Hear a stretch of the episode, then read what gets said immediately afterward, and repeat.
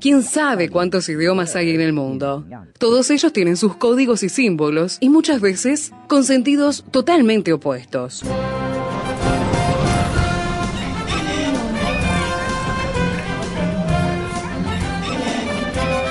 Jungla semántica. Para descifrar las palabras, para entender su raíz, para saber de qué hablamos. Jungla semántica. Nos lidera en esta expedición el profesor Héctor Leites.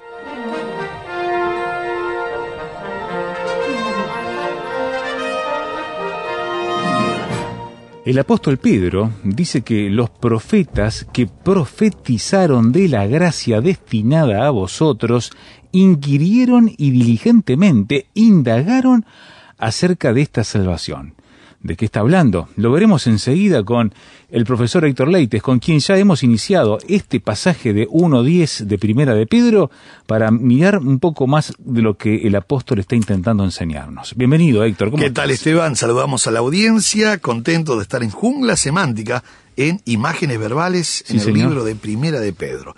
Y como bien decías, Esteban, este versículo 10 es muy importante, va conectado con el 11 y el 12, esto el mismo bloque de acerca Claro. de qué estaban haciendo los profetas. ¿Por qué es importante? Eh, Pedro había visto adelantadamente la salvación final, como redención final, como un hecho seguro cuando dice obteniendo el fin de vuestra fe, que es la salvación de vuestras almas. Y enseguida pone como un gran respaldo todo lo que las escrituras estaban diciendo acerca de Cristo, la salvación, la salvación final, la redención, la glorificación. Entonces en el verso 10 él colocó eh, esta magnitud de esta salvación mencionando a los profetas, que estaba probada por el ardor y la solicitud con que los profetas y aun los ángeles escudriñaron y anhelaban mirar. Por eso él dice, los profetas que profetizaron de la gracia destinada a vosotros, inquirieron, y habíamos dicho que era del verbo seteo, Sí, exexetesan, y también indagaron, que es del verbo erotao, que es exeraunesan.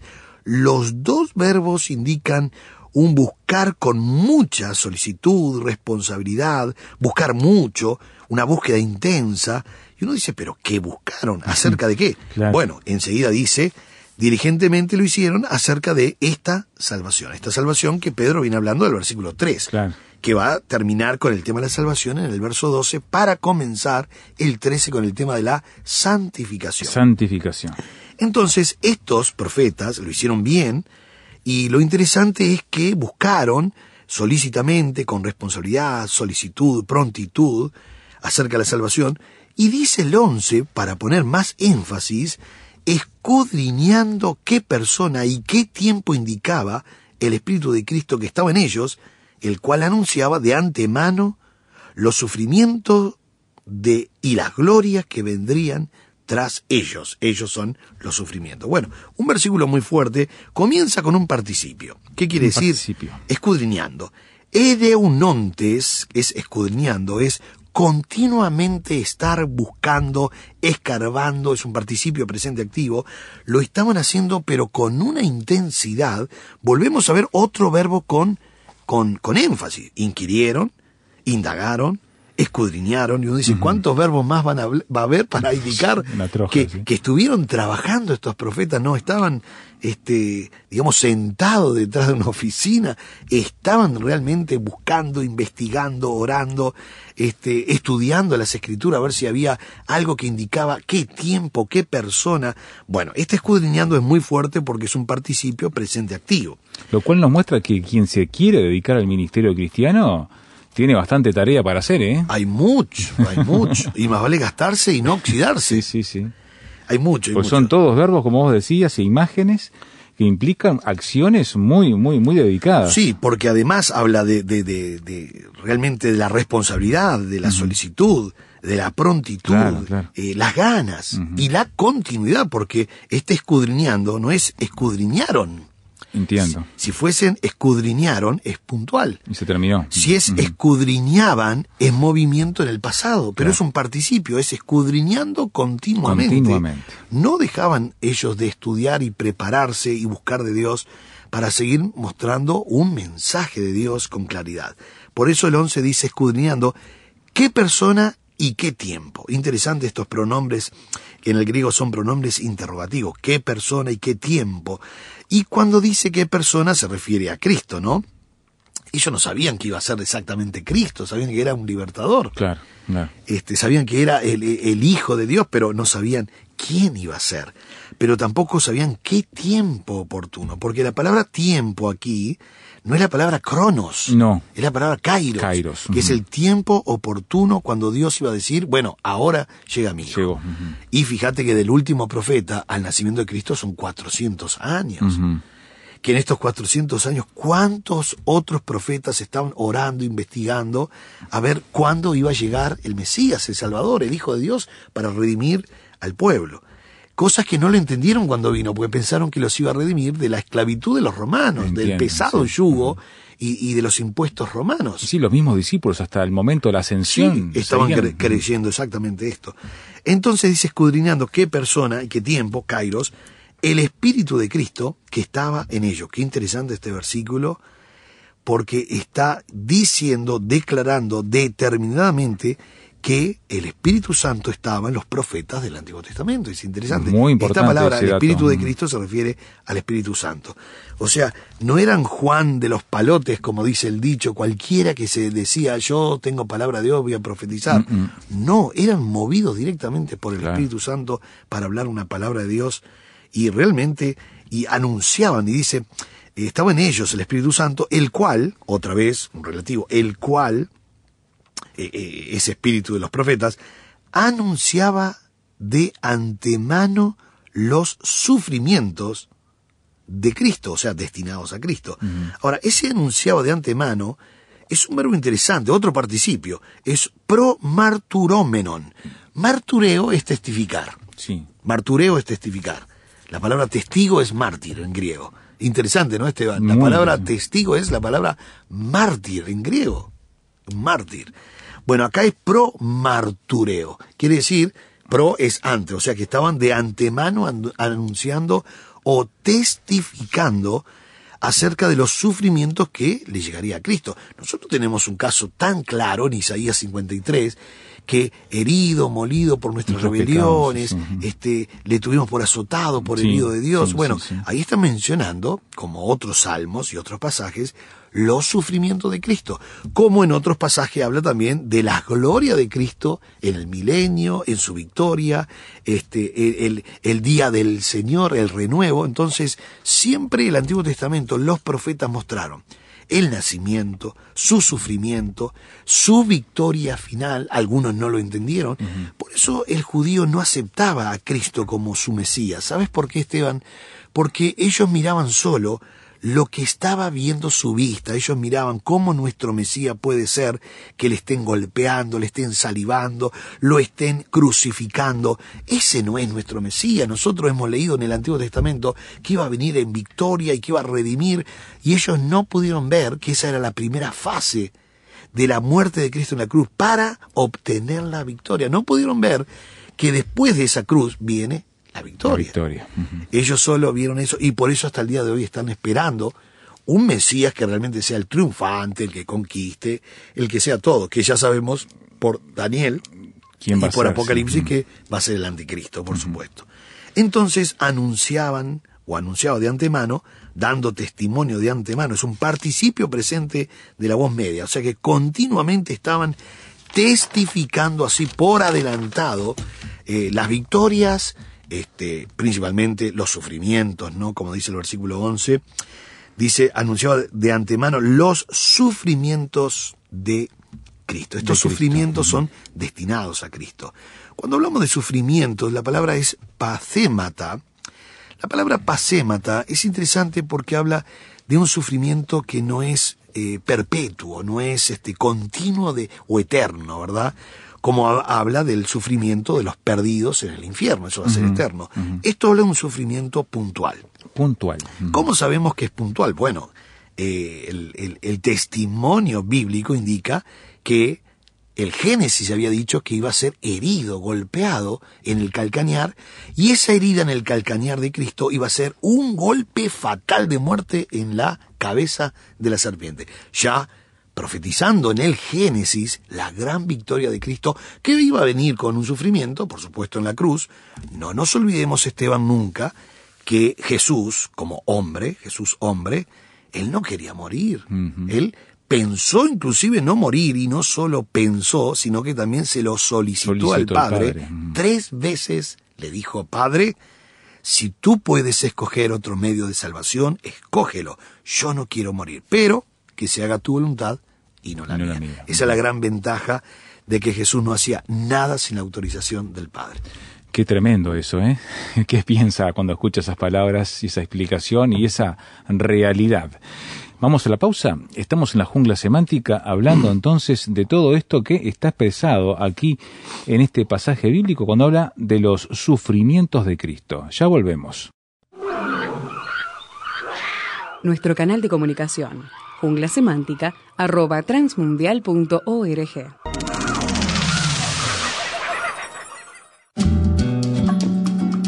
Para conocer más acerca del proyecto ANA y Mujeres de Esperanza, visítanos en nuestra página www.proyectoana.org. Allí encontrarás noticias, testimonios, poemas y artículos de interés para nosotras las mujeres. Visítanos.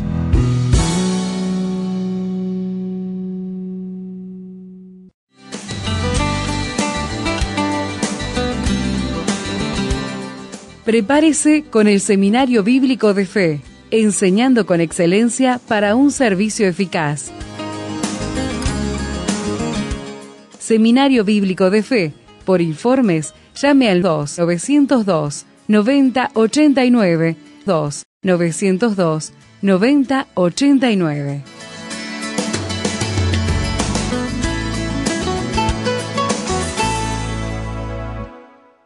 La jungla semántica nos invita a pensar sobre los sufrimientos de Cristo, que estaban anunciados de antemano, dice el texto bíblico de 1 de Pedro 1.11, lo cual muestra entonces un propósito de vida que, pero también admite Pedro, que vendría gloria detrás de todo ese sufrimiento. Ahí estamos, Héctor. Exactamente. Y siempre este versículo refleja en nosotros también que después de las luchas siempre vendrán las Las victorias. Cuando dice el verso 11, escudriñando qué persona y qué tiempo indicaba el Espíritu de Cristo que estaba en ellos, en los profetas, el cual anunciaba de antemano los sufrimientos de Cristo. Interesante, la palabra pacémata, que es un sufrimiento puntual, que vino en Cristo y viene en todos los cristianos también, eso puntual, Esteban. Cuando nosotros, y voy a hacer un pequeño paréntesis en esta palabra sufri- sufrimiento, cuando el escritor, el propio Pedro, escribe en el capítulo 4, él dice algo interesante en 4.1, puesto que Cristo ha padecido por nosotros en la carne, vosotros también armaos del mismo pensamiento, pues, acá está la razón, A ¿verdad? ver, a ver, a ver. quien ha padecido en la carne terminó con el pecado. O sea que ese padecimiento logró una victoria en nosotros. No quiere decir que no hay más pecado. Cuando nosotros decimos terminó con el pecado, le quitó el poder esclavizador del pecado. Como dice Romanos 6.6, 6.14, que el pecado no se enseñoreará de vosotros, pues no estáis bajo la ley, sino bajo la gracia. Cuando llegamos al 4.12, mira lo que dice. Pedro. Ah, amados, no os sorprendáis del fuego de prueba que os ha sobrevenido, como si alguna cosa extraña os aconteciere. Pe- Pedro lo ve como algo normal.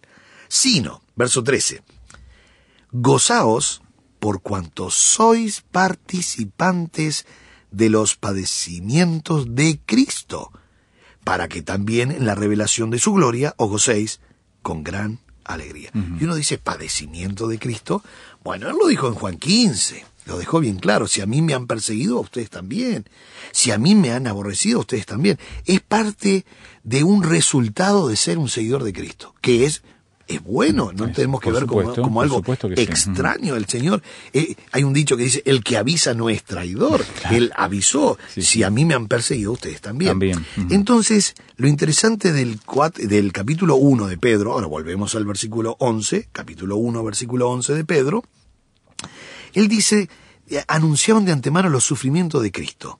Y enseguida dice, y las glorias que vendrían tras, Tras ellos. Ellos son los sufrimientos, por supuesto.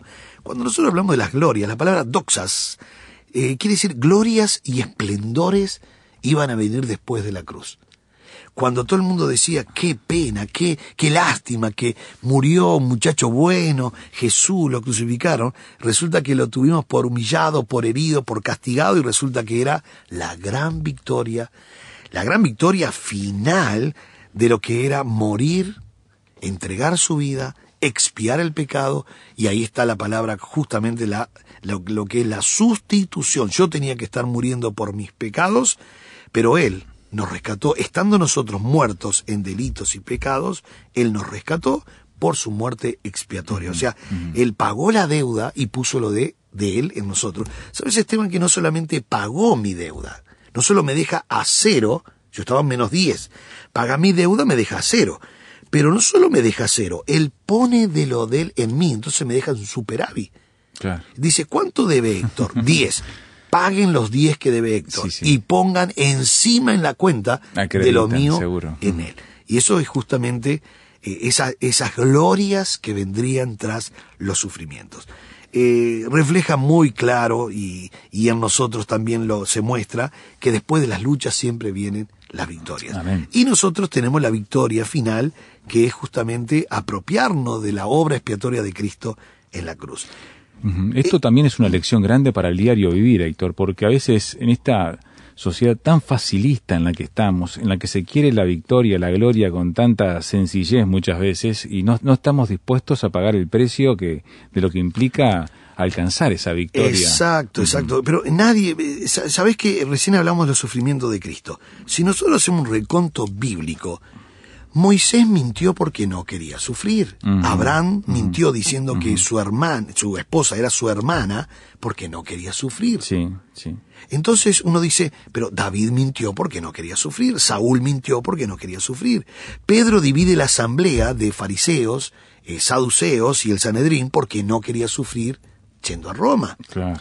Pedro mintió diciendo yo no conozco al Galileo, cuando le negó tres veces, porque no quería sufrir la muerte. Los discípulos están encerrados negando a Cristo, pero encerrados con miedo por los judíos, porque no quieren sufrir. Jesús le pide al Padre tres veces que pase la copa porque no quiere sufrir. Claro. Y yo cuando me levanto de mañana, yo no digo, Señor, mándame 14 pruebas, porque yo no quiero sufrir. Sí, sí. Es Nadie- una resistencia natural humana, ¿no? Exactamente, nadie quiere sufrir, pero lo que nosotros tenemos que sab- saber, que las lágrimas van a llegar a ser parte de la vida y el carácter del cristiano. Vaya que sí. Pero no toda la vida llorando, Por sino supuesto, momentos difíciles. La vida nos saca algunas lágrimas, las luchas, las pruebas, pero siempre vendrán las glorias y los esplendores después de esa lucha. Claro, porque vos indicabas que son tiempos específicos. y puntuales, no es, no es continuo. El cristiano tiene victoria continua, pero no luchas continuas. La Biblia dice, justamente lo leímos en 1.6 de Pedro, si es necesario tengáis que ser afligidos. O sea, no es siempre, es cuando Dios ve la necesidad. Claro, algunos podrían decir, pero Dios está viendo siempre la necesidad. Bueno, eso es un problema de necesidad. Dios ve que yo lo necesito. Quiere Dios que yo pase de clase Claro. que claro. yo avance. si yo no quiero prueba, salgo de la escuela. O sea, realmente no voy a pasar. Sí, sí. Cuando llegamos al verso 12, él remata ahora el tema de los profetas, Cristo, eh, lo hace muy bien. Dice, a estos, se refiere a los profetas, que trataban de comprender qué tiempo, qué persona, todo esto, a estos se les reveló, y la palabra reveló es la palabra apocalipto, Sí. de la palabra apocalipsis, o sea, se les reveló que no para sí mismos, sino para nosotros. Para nosotros. Hay algo que ellos tenían claro, que lo que estaban averiguando no era para el tiempo de ellos, Dios le mostró no solo el futuro, sino un futuro para nosotros y no para ellos. Eso lo tenían bien claro. Ahora, ¿quién iba a ser y qué tiempo? No. Pero sabían que estas revelaciones iba a ser para el futuro y para nosotros. Y cuando dice se les reveló, la palabra apocalipto, que en este caso está conjugado y declinado, que es apecalupse, Sí, que quiere sí, decir sí. quitar el velo, quitar el- la cubierta y estar ahí mostrando algo. Entonces ellos, dice, eh, las, versículo 12, an- sino para nosotros, administraban, es la palabra griega diekonun, Dieconun. diekonun, de la palabra diácono, que es dirigir, administrar o estaban sirviendo. Entonces dice, administraban las cosas que ahora os son anunciadas. O sea, ellos entregaron algo que hoy los evangelistas, los predicadores lo están diciendo. Por eso dice, las cosas que ahora os son anunciadas, y la palabra justamente es evangelizamenon, que es un participio del verbo evangelio, que viene a ser evangelio, buenas noticias. Noticias, O sea, habiendo declarado un buen mensaje, pues es un participio aoristo. Entonces, son anunciadas habiendo declarado un mensaje, un buen mensaje. Inclusive coloca lo que era tan común en aquel entonces, el tema de los ángeles. Claro, claro. Y dice, las, las cosas que ahora so- son anunciadas por medio o por los que os han predicado el Evangelio, por el Espíritu Santo enviado del cielo, cosa- cosas en las cuales anhelan mirar los ángeles. Los ángeles. Ese anhelan mirar es la palabra para, para kupsai. Para Kupsai. Es Ujú. encorvarse, agacharse para mirar profundamente hasta el fondo de una cosa y realmente lograr mucha atención en eso que estaban mirando. Por eso anhelan, que la palabra Anhelan, epitumías, ujú. que es un, eh, tumos es deseo, epi es sobre, es un deseo fuerte. Y uno dice, ¿por qué el tema de los ángeles? Porque los ángeles tenían Claro. un papel muy importante en Sí, toda la imagino, Biblia, En imagino. toda la Biblia. Eh, aparte, inclusive, la creencia de los ángeles que estaban en todos lados y un ángel guardián para nosotros. Bueno, un Claro, montón de claro. temas acerca de los Ya ángeles estaban arraigadas en aquella época. estaban ¿no? arraigados. Entonces, aún los ángeles anhelaban estar mirando, observando este, esto que se estaba anunciando de antemano. Es como un gran escenario en el que observan la historia de la redención. ¿no? Exactamente, es como cuando en 2 Corintios dice que los ángeles están observando, mirando el culto, cómo estamos nosotros eh, desarrollando el culto. Ahora, lo lindo de todo esto es que eh, el énfasis que puso en estos profetas que profetizaron de la gracia destinada a vosotros, lo que está diciendo en definitiva es marcando o remachando la gran idea de la salvación que no es nueva, ya se estaba profetizando en el Antiguo. Testamento, una salvación final para todos nosotros. Querido amigo, que nosotros también hagamos dos cosas. Primero, disfrutemos de esta salvación tan grande que tenemos y proclamemos, anunciemos, entreguemos también esta salvación tan grande a aquellas personas que todavía no han aceptado a Cristo como su Salvador. Disfrutemos, querido amigo, y gocémonos realmente en estos, en estos sufrimientos que traían las glorias y los esplendores tras ellas, que era la gran victoria de Cristo en la cruz, y por supuesto, todo lo que va a venir todavía como el arrebatamiento y la segunda venida y toda la gloria futura que está ya profetizado, marcado para nosotros. Disfrutemos, disfrute y que podamos entregar el buen mensaje de Cristo a los corazones. Dios le bendiga ricamente.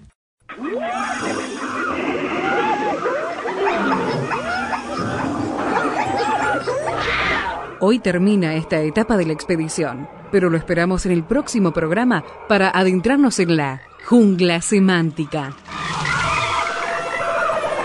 Jungla Semántica es una producción del Seminario Bíblico de Fe y Radio Transmundial. Jungla Semántica.